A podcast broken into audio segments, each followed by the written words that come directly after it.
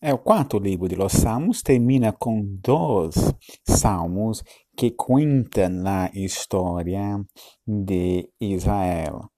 Pelo contam a partir de dois ângulos e duas perspectivas bem distintas.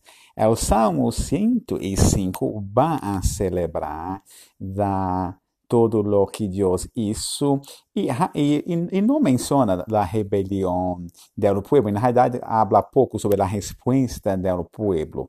O foco no tema principal, no Salmo 105, está em lo que Deus ha hecho.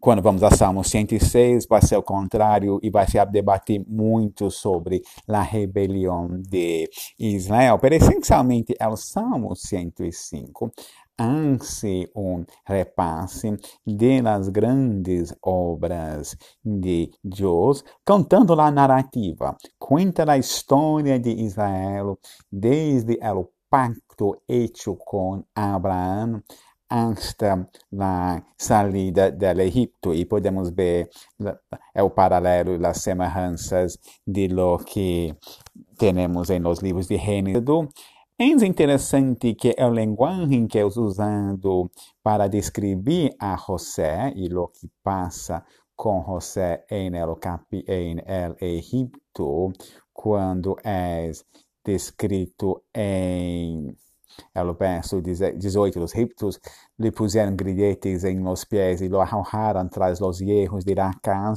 Isso faz um paralelo bem grande entre a experiência de José em el Egipto, de, escravidão, depois de exaltação, com o que passa em o pueblo, com o pueblo de Israel.